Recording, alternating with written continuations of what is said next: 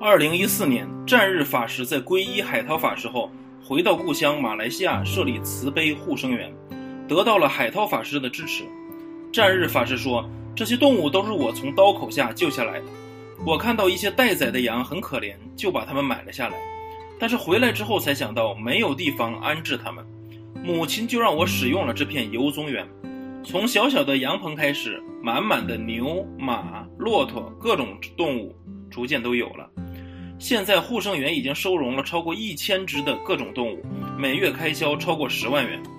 护生园的开销都是靠大众捐助，并且想尽一切可能的办法节省开支。